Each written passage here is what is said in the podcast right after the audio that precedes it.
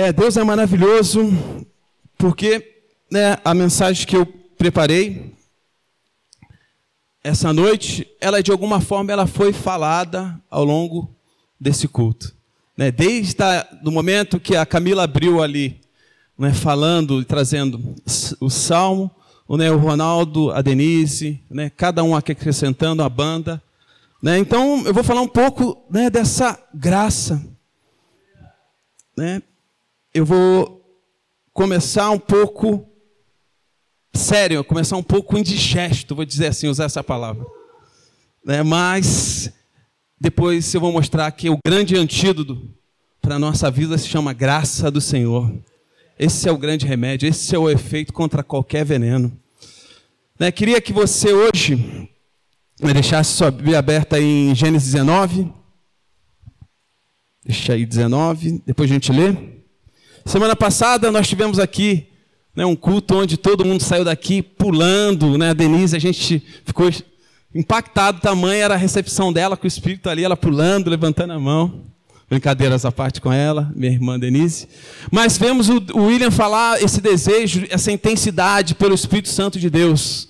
Né? Essa, esse coração realmente desejoso de buscar a presença do Espírito Santo de Deus. De viver uma vida realmente cheia, cheio do Espírito Santo de Deus. Né? E o Espírito Santo de Deus tem sido derramado. Né? Ele tem sido derramado continuamente sobre cada um. E o Will né, trouxe o nosso coração para a gente se atentar buscar realmente, ter desejo, ter vontade por Ele.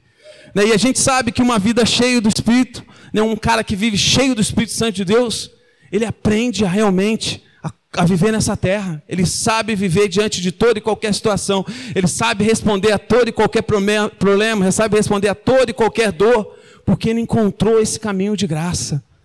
Né? A graça é para viver, a graça de viver.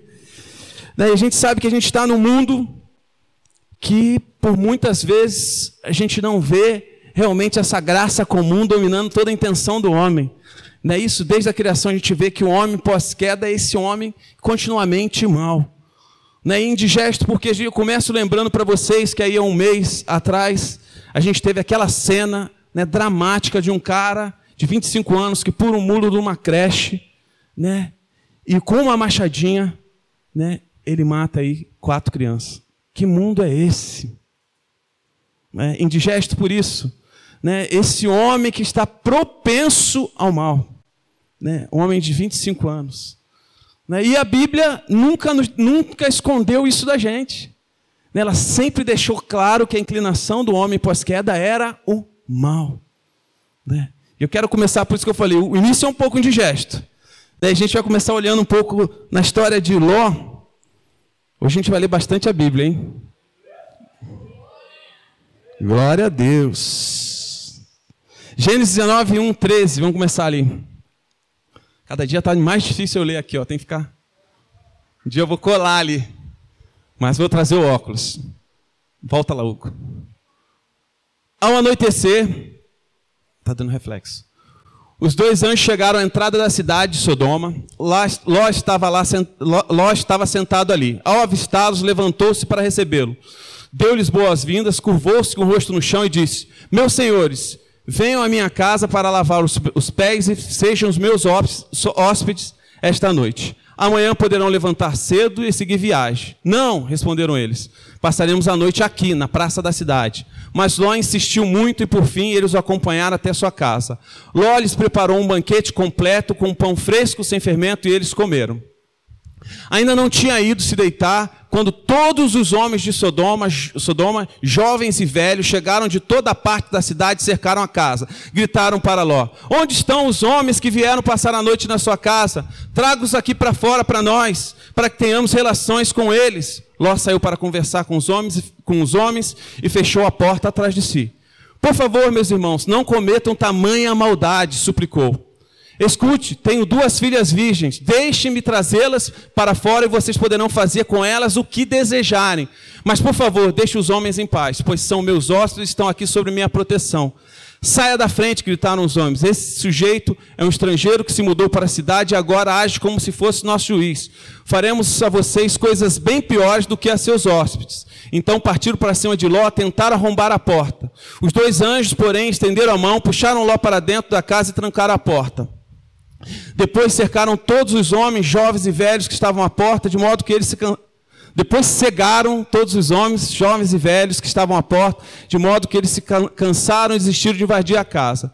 Os anjos perguntaram a Ló: Vocês têm outros parentes na cidade? Tira-os daqui, genros, filhas, filhos, ou qualquer outro parente, pois estamos prestes a destruir toda a cidade. O clamor contra ela é tão grande que chegou ao Senhor e ele nos enviou para destruí-las. Isso aí é uma história né, indigesta que eu falei para vocês, trágica. Né? Quem, que história é essa né, que chega lá, né, Deus vai exercer juízo sobre uma cidade que está perdida na sua maldade, né, e dois anjos vão lá, se entram na cidade, e a cidade é, é, Ló os convida para sua casa, né, e quando chega na sua casa, né, os homens de toda parte da cidade vão na porta e querem que tirem esses ossos para ter relações com eles. Né? Então, você vê como é a história do ser humano aí nessa terra. E aí, Ló tenta fazer o, o protetor ali, tenta fazer uma coisa pior do que aquilo, que é dar as duas filhas virgens, né? A, a solução dele não é, não é muito hábil. Né? As duas filhas virgens para que os homens tenham relações com elas e ele livre eles. Mas, né, como vemos ali, né, os anjos foram, tocaram nos homens, os homens ficaram cegos, mesmo assim insistiram em querer entrar, mas desistiram, né, e até que os anjos falaram: Ó, tira todos os seus parentes, porque aqui a gente vai exercer juízo, mandaremos né, fogo sobre essa terra, né, porque o clamor chegou aos céus. Né, que tamanha perversidade é essa? Né, essa é a história do homem pós-queda. Né? Esse é o homem que realmente se perdeu né, em toda a maledicência do seu ser. Né, isso não é novidade. Se você vê lá o texto bíblico, depois que Adão pecou, né, depois que Adão e Eva desobedeceram a Deus, o que, que você vê na né, decorrência desse ato? Você vê que a maldade começou a entrar, vê Caim e Abel. Né, depois você vê no Noé, né, que Deus manda o dilúvio porque, coloca aí Gênesis 6,5. Eu vou ler bastante texto, mas se você pode anotar e ler depois. Gênesis 6,5, antes do dilúvio, fala: O Senhor observou quanto havia aumentado a perversidade dos seres humanos na terra e viu que todos os seus pensamentos, seus propósitos eram sempre inteiramente maus. Né? Então, pós-queda, esse é o homem que vive nessa terra. Né? Esse cara, esse homem de 25 anos com a machadinha, como outros e outros casos que nós vemos aí, né, nos mostra né, que é indigesto viver aqui, ser ser humano aqui. Eu e você né, temos a inclinação. Né? Eu não quero nem falar um pouco do antídoto agora, né, mas eu sei que a gente, nós somos pecadores, mas encontramos graça. Mas eu quero mostrar qual a inclinação do homem. Né? Na antropologia lá de Lutero, quando ele fala quem é o homem, ele usa esse texto, ele usa, passa outro texto aí, Hugo. Ele usa Romanos 5,12 que diz: Quando Adão pecou, o pecado entrou no mundo e com ele a morte, que estendeu a todos porque todos pecaram. Romanos 3, 10 e 12. Como afirmar a Escritura? Ninguém é justo, nenhum sequer. Ninguém é sábio, ninguém busca Deus. Todos se desviaram e todos se tornaram inúteis. Ninguém faz o bem, nenhum sequer. Esse é Paulo falando. Quando a gente entra e vê quem é o ser humano, o ser humano é esse que tem uma inclinação em fazer realmente o mal. Né? Não vamos romancear. Falei, isso, esse é o tempo, esse é o momento indigesto que eu falei para vocês. Né? O ser humano ele é propenso a isso. O ser humano está inclinado a isso. Né? A gente sabe que tem uma graça comum, que é essa graça de Deus para que os homens fazem, façam coisas boas. Tem sim. Né? Deus né, usa homens, usa coisas, atividades aí para para expressar a graça comum dele, que é essa graça que faz as coisas boas acontecerem. Mas o homem, a inclinação dele é má. Né? Então não se surpreenda se você vê casos e casos. Né? Não sou aqui o, o, o, o homem que traz as notícias, piores notícias do mundo, mas não é espanto se você vê na história da humanidade contra quanta atrocidade tiveram. Né? A gente hoje, mais recente que a gente vê, a gente vê aí é, a história da perseguição dos, dos, dos, dos israelitas, a gente vê algumas coisas que aconteceram ao longo da história, né, que a gente marca. Quando a gente olha para aquelas câmaras de gás lá e vê as crianças morrendo, tudo que aconteceu ali, é atrocidade. Isso é produzido pelo mal né, que vive e nos paira aí. Né? Esse é o homem propenso a fazer mal. Né? E tem outras e outras histórias que a gente nem conhece, casos e casos que a gente nem conhece. Né? Se o homem não se curvar a entender quem ele é, o que ele é propenso, mas buscar em Deus a resposta, né? é esse mundo que a gente vê girar aí. Né? Esse mal é o que Paulo também falou. Esses três textos nos apoiam e nos mostram que não há. Não, não há. Né? Se você buscar ser aqui, como o Ronaldo falou, é, se a gente buscar aqui né, uma, uma, uma, um intento de achar mérito nosso, né, que nós somos bonzinhos e tudo isso aconteceu porque nós somos os bonzinhos. Não é. Né? Isso aqui é mérito de Jesus na cruz. Nós estamos aqui realmente reclinados sobre Sua graça. Né? E sobre a Sua graça nós estendemos nosso braço e falamos, Senhor, nos ajuda porque nós somos pecadores. Né? E esse é um pouco da figura do homem. Né? O homem é mau. Né? O homem é mau. Tem outra história que eu acho que é, que é trágica, que é um cara, um pai, né, que por sinal era um cristão, que foi matou um enteado e o sobrinho, sobrinho não, filho, né, com fogo, né, de 5 e 7 anos, um cristão. Né? Então pensa, que atrocidade é essa? Quem faria isso? Isso daqui não pode existir. Mas é esse mal que vive aí nesse mundo. Né? Não quero assustar ninguém. Falei, é meio indigesto. Né? Até chegar no antídoto, é meio indigesto. Mas com Ló a gente aprende algumas coisas. Quando a gente vê ali aquela cena onde os anjos chegaram para exterminar, né, para dizimar ali Sodoma e Gomorra, a gente vê que o povo ali tinha um coração perverso. É esse universo que a gente leu aqui, é essa maldade que realmente domina o coração do homem.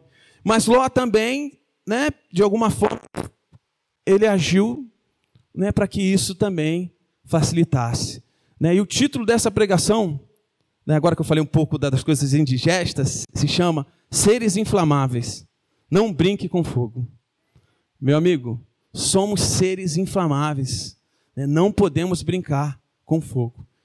E é isso que eu vim trazer um alerta para a gente, mas também mostrar qual é o caminho da graça para cada um aqui. Né, em Ló, em Gênesis 13, 10 a 13, mostra um pouco né? Ló, que era filho de Abraão, né? Abraão, que é herdeiro da promessa, Abraão, que foi realmente recebeu a promessa de Deus, que a descendência dele ia ser multiplicada, né? um homem de fé. E Ló era seu sobrinho, né? que veio com ele de Ur, né? de Arã até Canaã, cidade, a, a, o, o local prometido, a terra prometida. E lá ele tem algumas coisas, vão para o Egito, voltam, tem alguns algumas coisas acontecendo, mas quando chega em um certo momento, diz que eles estavam juntos, Abraão e Ló, mas os pastores de cada um ficavam brigando um com os outros. E aí Abraão falou: Ló, é melhor que a gente se separe, porque se a gente continuar assim, a gente vai trazer guerra um para com o outro. Né? E no versículo, no Gênesis 13, vai falar um pouquinho. Gênesis 13, de 10 a 13. Fala que nesse momento, onde Abraão fala isso, e Ló leva Ló numa planície, né? e Ló esse exato momento onde Ló fala. Ló olhou de, demoradamente para as planícies férteis do Vale do Jordão, na direção de Zoar. A região toda era bem irrigada, como o jardim do Senhor, ou como a terra de Egito, como a terra do Egito. Isso foi antes do Senhor destruir Sodoma e Gomorra. Ló escolheu para si todo o vale do Jordão, ao leste de onde estavam. Partiu para lá e se separou do seu tio Abraão. Assim, Abraão continuou na terra de Canaã e Ló se mudou para suas tendas para o lugar próximo de Sodoma e se estabeleceu entre as cidades da planície. O povo dessa região, porém, era extremamente perverso e vivia pecando contra o Senhor. Né, esse povo é aquele que tentou fazer aquilo que a gente leu no início lá. Né, esse povo de Sodoma é aquele povo que tentou invadir lá para ter relação com os anjos, para tentar realmente mostrar e trazer a ave da sua perversidade. Mas Ló né, diante daquilo que foi o desafio de Abraão, chegando na planície, ele tem uma escolha. Né? Né? Gênesis 13 mostra isso. Que ele olha e ele olha onde está bonito mesmo. Ele chega na planície e fala: Cara, vou mandar, vou me mudar para lá, porque lá é onde está tá tudo irrigado, está tudo bonitinho, né? e colocar meus pastores. Mas tinha um alerta ali.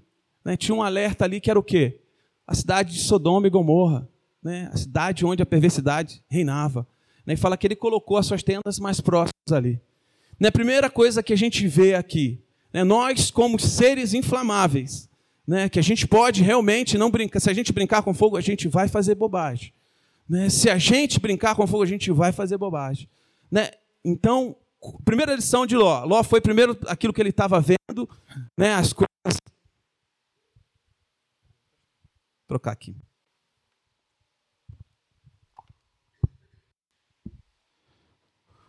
Foi por aquilo que era bom à sua vista, né? E escolheu ficar nesse lugar perto de Sodoma. Né? Primeiro, ali havia perversidade, né? como diz o texto, né? ali havia perversidade. E é esse é o nosso, a primeira coisa que a gente deve aprender como homens inflamáveis, né? é não brinque com fogo.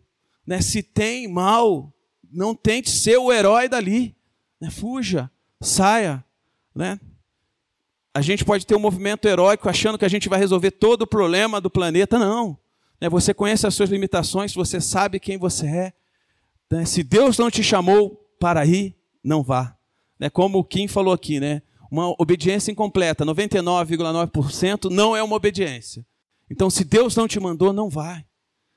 Pode ser que seus olhos te encantem, te encantem, mas se Deus não te mandou, não vai. Não brinque, não brinque com fogo.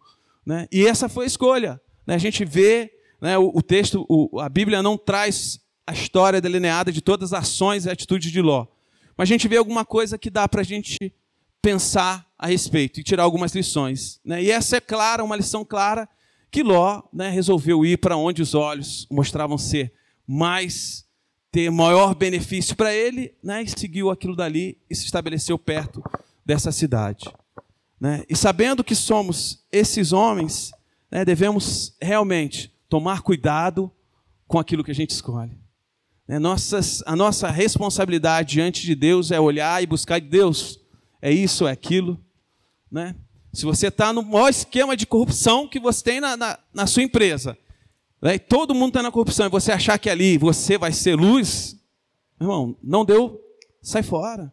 Né? Não brinque com fogo, não brinque com fogo.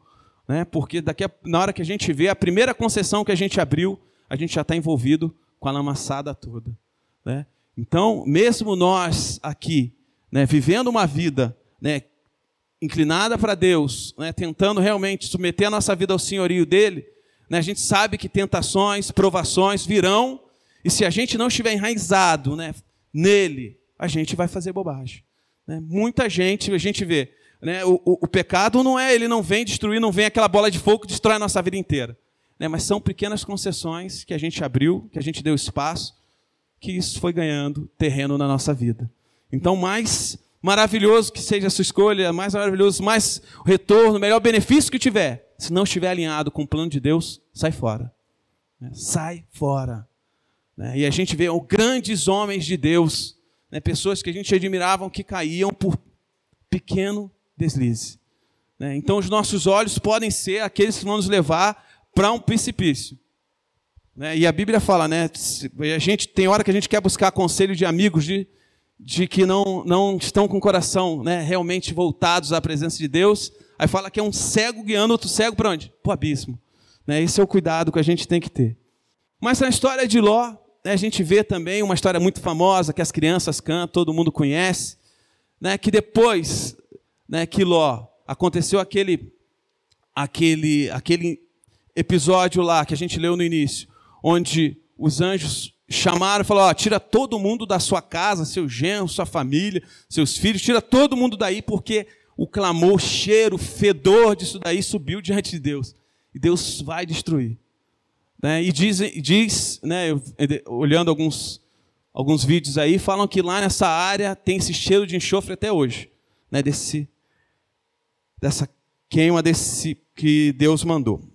Mas a gente vê lá a história mais conhecida aí, que é a da mulher de Ló, né, que é que a gente vê lá em Gênesis 19, 23, 26.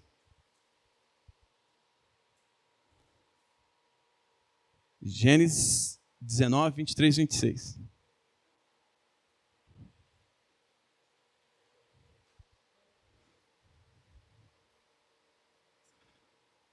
Ló chegou a Zoar quando o sol aparecia ao horizonte, então o Senhor fez chover do céu fogo e enxofre sobre Sodoma e Gomorra.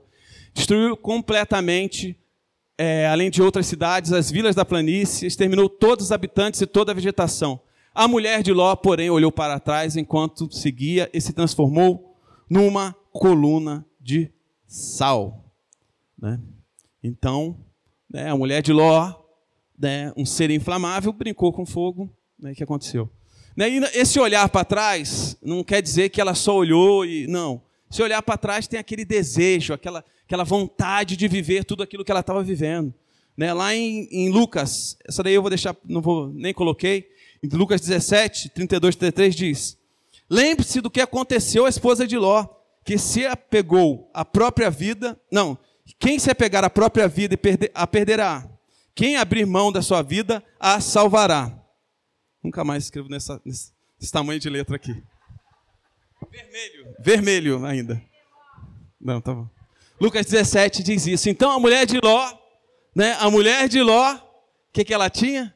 Né, tinha um desejo de viver tudo aquilo ali. Né, um ser inflamável, né, um ser que realmente não pode brincar com fogo, faz o quê? Ela tem o desejo, né, o, o coração dela estava onde? Lá. Mesmo diante do episódio que ela viveu, né, onde os anjos falaram, onde viu aquela tudo aquele, aquela situação caótica, né, mas ela realmente olhou para trás, desejando estar lá. Né? E esse é o nosso nossa atenção. Se a gente pudesse, eu pudesse parar bastante tempo aqui, é que eu tenho bastante coisa para falar, mas, gente, não dá para se apegar às coisas como falou aqui. Né? Que coisas? Né? O dinheiro, como a gente falou aqui no dízimo, se a gente submeteu tudo para ele, né? se a gente entendeu, colocou a nossa vida nas mãos dele, deixa ele né, fazer aquilo que ele quer para a gente. Então, né, se você não, se você se apegar a essa vida, a dinheiro, carreira, profissão, saúde, amigos, atividades, né? e não colocar Deus acima de tudo isso, meu irmão, é a atitude da mulher de Ló, que se apegou à própria vida. É, eu, o Noah, no aniversário dele, ele ganhou uma bicicleta, né? bicicleta maior. Ele tinha uma pequenininha, ganhou maior. A pequenininha não conseguia andar. Só que ele ficou super apegado à bicicleta, né? mas muito. Pegado de acordar de manhã, andar de bicicleta dentro de casa tudo que ele fazia tinha a ver com a bicicleta. E aí, lá no prédio tem um bicicletário, né, onde você coloca as bicicletas lá, você guarda porque ele já estava usando bastante. Aí eu falei para ele, filho, a gente vai andar lá embaixo, depois o papai vai colocar a bicicleta lá no bicicletário. Ele falou, mas eu não quero dar a bicicleta. Eu falei, não, eu só vou colocar lá, né, porque aí quando você quiser, você vai lá. Não, não, papai, não, não. Não, eu não quero dar a bicicleta, a bicicleta fica comigo. Né, então ele estava tão apegado àquilo né, que para deixar lá embaixo eu tive que contar várias histórias, depois um conselho de pai aí, né, tem muito chocolate envolvido, né? mas, é, é. então, estava ensinando para ele, filho, ó, isso queima, mas né, essa é a nossa vida, né? momentos e momentos na nossa vida a oferta é a mesma, e a gente vai querer ali colocar achando que é tudo que a gente tem, vai se apegar né, a sucesso, carreira, dinheiro, família, tudo, né, para ali pegar e fundar a nossa vida. Tem uma música que diz que a gente não foi chamado para jogar âncoras, mas para continuar remando, porque aqui não é o nosso destino final. É isso que a gente tenta fazer na nossa vida, quando a gente se apega de tal forma que isso vira prioritário na nossa vida. Né? A gente joga uma âncora, né? a gente quer parar ali porque ali é um terreno confortável, ali é um lugar seguro. Né? Mas é enganoso. Né? Nós somos seres inflamáveis, nós somos esses seres que realmente colocam, criam ídolos, nessa né? fábrica de ídolos que vão criando ídolos no coração. Né? Pode ser que o, o, o nosso ídolo, né, como é do, o ídolo moderno, é o dinheiro, é o sucesso na carreira, né, é a, o bem-sucedido que você é, quão honrado você é, quão famoso você é. A gente já falou aqui, a gente está na era dos influencers, as pessoas querem ser famosas, as pessoas querem ser reconhecidas. Então, toma cuidado. Né? Esse é o problema da mulher de Ló. Ela, ela quis, realmente desejou aquilo que estava lá atrás. Né? Esse, nós somos estrangeiros, como diz lá em 1 Pedro, nós somos estrangeiros e peregrinos aqui nessa terra. Né? Nós não chegamos no nosso destino final. Né? E nós somos esses seres inflamáveis que continuamente querem realmente trazer coisas para alimentar o nosso próprio ego, né? a nossa própria satisfação pessoal. Né? A gente quer realmente engodar o nosso coração. Né? E isso é o nosso caminho terreno. E o alerta que nós, como seres inflamáveis, é, descobrimos o antídoto. Né? O que que joga, qual é o extintor que joga água, que joga pó, que joga o que foi nesse, nesse corpo inflamado? inflamado. Chama graça. Por isso que eu falei, chama graça. Né? Nós somos pecadores, mas fomos encontrados pela graça de Deus. Né? É a graça de Deus que nos tira essa mentalidade de achar que temos mérito em alguma coisa. É a graça de Deus que tenta, nos mostra que nós continuamos, continuamos seres inflamáveis, mas né, encontramos um caminho onde tudo isso não pode nos dominar, nos escravizar. Então, pessoas cheias do Espírito são pessoas que encontraram graça para viver, pessoas que tiveram um encontro precioso com a graça de Deus e aprendeu a viver a partir dela. Né? Graça, quando Paulo fala da graça, ele quase personifica, né? ele quase torna isso uma pessoa. Né? Tamanha a importância da graça para viver. Né? Nós precisamos dessa graça para viver. Se a gente não estiver de encontro essa graça, a graça é o grande remédio né, para apagar esse mal que tenta dominar o nosso coração. Né? A graça é essa mentalidade que nos coloca no lugar certo. Nós pecadores, mas justificados por um só, por Ele. Né? Essa graça. E aí um textinho. Vamos agora indo para o antídoto. A parte indigesta já acabou. Né? Você já sabe um pouco aí quem você é, um pouquinho quão maldoso a gente pode ser e pode se tornar. Mas Deus nos deu um antídoto. Está lá em Tito 2, 11 e 13. pois a graça de Deus foi revelada a todos e traz salvação. Somos instruídos a abandonar o estilo de vida ímpio e os prazeres pecaminosos.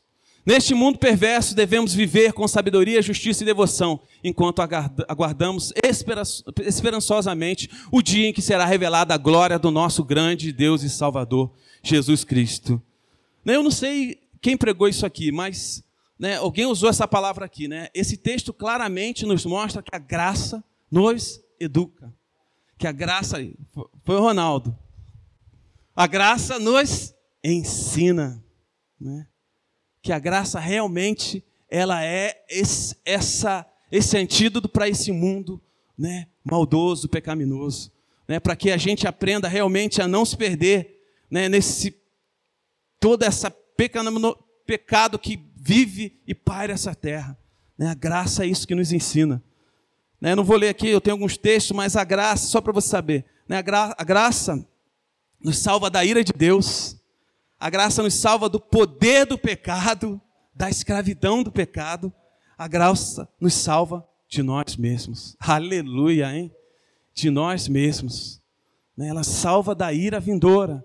Por isso, quando a gente canta as canções aqui, né, e a gente levanta a nossa mão, foi Ele que as tornou santa. Né, foi pela nossa submissão, a nossa rendição a Ele, que nós hoje podemos levantar nossas mãos santas.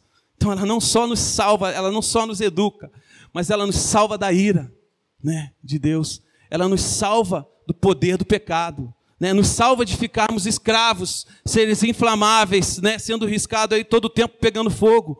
Nos salva disso, salva de nós mesmos né, do nosso intuito, da nossa inclinação a fazer e a desejar o mal.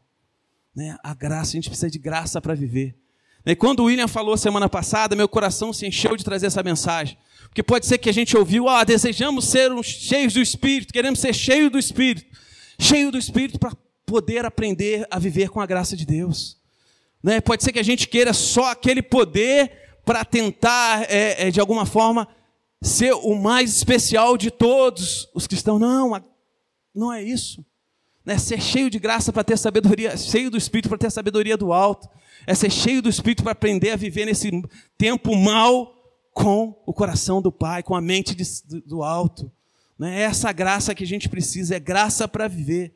Né? A graça nos liberta dessa mentalidade de escravidão. Né? Que nós estamos realmente, né? casos e casos nós veremos. Né? Mas otimista que você seja, que esse mundo vai, um dia vai todo mundo dar a mão, se abraçar, falar, ah, foi tudo uma grande brincadeira, agora vamos. Não. Meu irmão, só quando Jesus voltar. É só quando ele voltar. Né? E é essa, isso que é a mentalidade que a graça oferece. Né? Ela grava a eternidade no nosso coração, para a gente entender que se nós, pelos nossos próprios esforços, tentarmos fazer alguma coisa, será tentativa e nada. Né? Nós precisamos de, de Jesus. Né? A graça nos mostra que Jesus é oferta de bondade de Deus para esse mundo mal. Né? A graça nos revela que Jesus é oferta de bondade de Deus para esse mundo mal. Né? E é isso que a gente vê na cruz, é isso que a gente vê com Jesus. É graça, a gente precisa de graça. Essa graça que a gente encontra quando a gente se rende diante dele, fala: Deus, eu não consigo viver por minha própria conta, eu preciso do Senhor. Né? Eu preciso do Senhor. Se eu tentar viver do meu próprio jeito, eu vou fazer bobagem. Eu preciso que o seu Espírito esteja me moldando, trabalhando no meu ser, para que eu possa exalar o perfume de Cristo. Né? Então a gente precisa encontrar esse caminho de graça. Né? E Deus, lá no Salmo 86, diz que Deus é tão rico e bondoso que Ele derrama graça para quem pedir.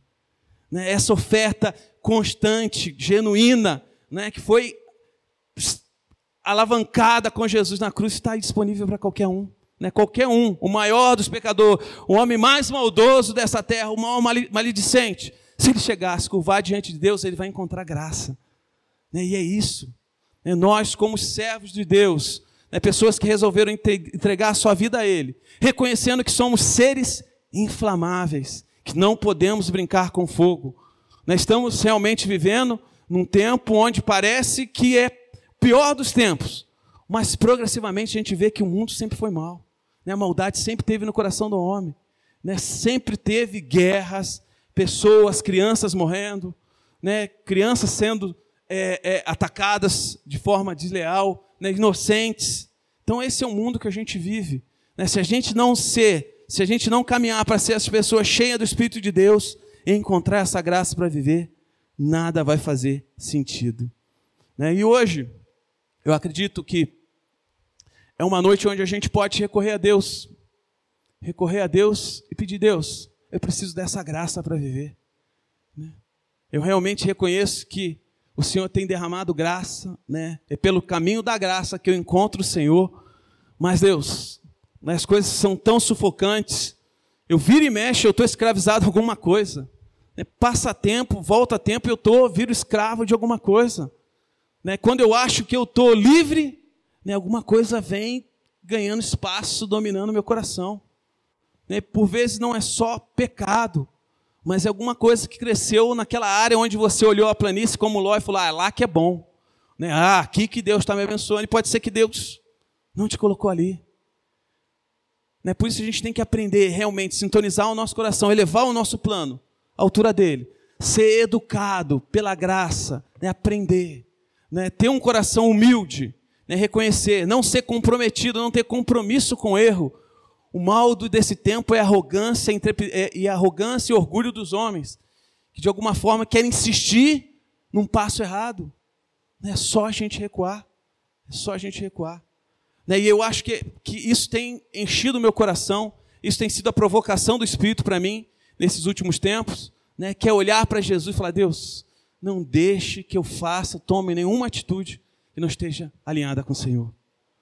Né? E não é por isso que ele veio no outro dia e falou: Mateus, faça isso agora. Não.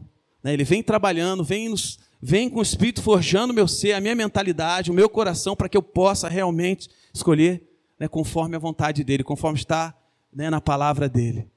Né? Ele, esse Deus supremo, esse Deus grandioso, maravilhoso, se importa né? Ele busca realmente conectar o coração. Ele está disponível para que a gente conecte o nosso coração e a nossa mente a Ele, para que a gente possa viver nessa terra né, de, da forma que a gente via os apóstolos vivendo, na radicalidade do evangelho que aqueles caras tinham. Né? Se você pregar, pegar a pregação do Licede, se você puder, né, amanhã, de manhã, você, a primeira coisa que você faz, pega a pregação do Licede domingo de manhã. Nem sei se está disponível, é só responsabilidade agora, disponibilizar amanhã né, que ele fala né, de homens que realmente, neste tempo, mudaram a história. Né, de que homens realmente cheios do Espírito de Deus, que encontraram graça, né, mexeram na história, no curso né, maldoso dessa terra. Homens que, cheios do Espírito de Deus, forjados por Deus, né, foram e fizeram, derrubaram racismo, derrubaram é, maldade, derrubaram é, tudo que se ergueu para onde Deus não estava sendo entronizado. Meu irmão, precisamos encontrar isso. É graça para viver. É, precisamos realmente reclinar, entregar, render a nossa vida a Ele. De tal forma que a gente aprenda realmente a viver nesse tempo, né, sendo esses seres inflamáveis, né, que se colocar, brincar com fogo, vai pegar mesmo, vai queimar, né, e aprender a olhar e recorrer a Ele. Né, e é isso que é a oferta de graça de Jesus, essa é a oferta da cruz. Venha a mim todos que estão cansados e sobrecarregados. Eu vos darei alívio, te darei descanso. Né, esse é o Deus, esse é o convite. Quando a gente fala, eu acho que a figura muito clara que eu gosto muito é quando essa mesa, esse banquete que Deus tem preparado. Né? A gente fala isso várias vezes aqui. Né, esse banquete não é que Jesus chega para você e falou: hoje você não leu a Bíblia de manhã, fez coisas más, pode levantar, vai para o quarto, não está mais na mesa. Esse não é o nosso Deus. Nosso Deus te mantém na mesa. Nosso Deus te deixa lá na mesa. Te convida, fala, filho, olha para mim. Né? Tem uma outra forma de viver. Pode comer, meu filho. Mas de alguma forma, se a gente não carrega essa mentalidade de graça, a gente acha que a gente levanta e senta na mesa. Fizemos coisas ruins, vamos para fora da mesa. Fizemos coisas boas, vamos poder comer na mesa. Chega. Mentalidade da graça. Não é que você vai usar ela, como Paulo disse, pra, pra, como liberdade para pecar mais. Não. É para amar mais. É que você está mergulhando mais fundo nele. Você está descobrindo coisas grandiosas e preciosas que ele tem para você. Não é por isso nós precisamos aprender, mudar a nossa mentalidade.